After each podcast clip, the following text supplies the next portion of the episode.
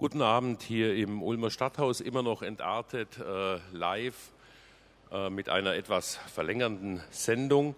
Heute Abend äh, die dritte radiophone Komposition in der Reihe Radiostücke, äh, kuratiert, sagen wir mal, äh, von der Redaktion von Entartet. Heute mit äh, Andrea Ermke und Anais Türlings. Ähm, ich möchte mich vor allem erstmal bedanken bei der Redaktion Jazzin, die ihren Sendeplatz großzügig zur Verfügung gestellt hat, bei der ganzen technischen Unterstützung von Radio Free FM sowie äh, bei der Kulturstiftung Baden-Württemberg, der Stadt Ulm und natürlich ganz besonders beim Stadthaus Ulm, das uns hier freundlich empfangen hat. Ähm, die Komposition äh, von Andrea Ermke und äh, Anais Türlings dauert circa eine Stunde und danach wird noch äh, Florian Wieland an die Plattenteller gehen. Ich wünsche viel Vergnügen.